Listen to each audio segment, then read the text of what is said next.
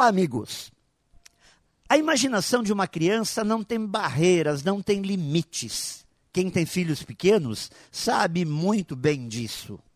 Mas crescemos, nos tornamos gente grande, então vamos dar um pulinho nos primeiros tempos de nossa vida profissional, quando dávamos nossos primeiros passos no trabalho.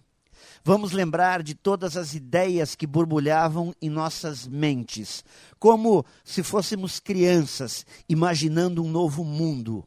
A imaginação alimentando a energia para o dia seguinte.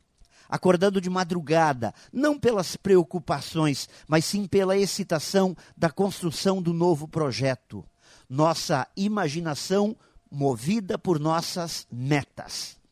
Tudo isso é ótimo o problema surge quando nos tornamos gente grande preocupada, experientes e com a cabeça cheia de bloqueios, dificuldades, pressão, cobranças e um sem fim de coisas que não acontecem do jeito que queremos.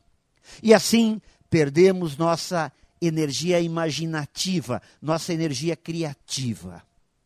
Mas é bom lembrar que a nossa realidade do dia de amanhã sempre será igual e proporcional ao tamanho da nossa imaginação, da nossa criatividade do dia de hoje.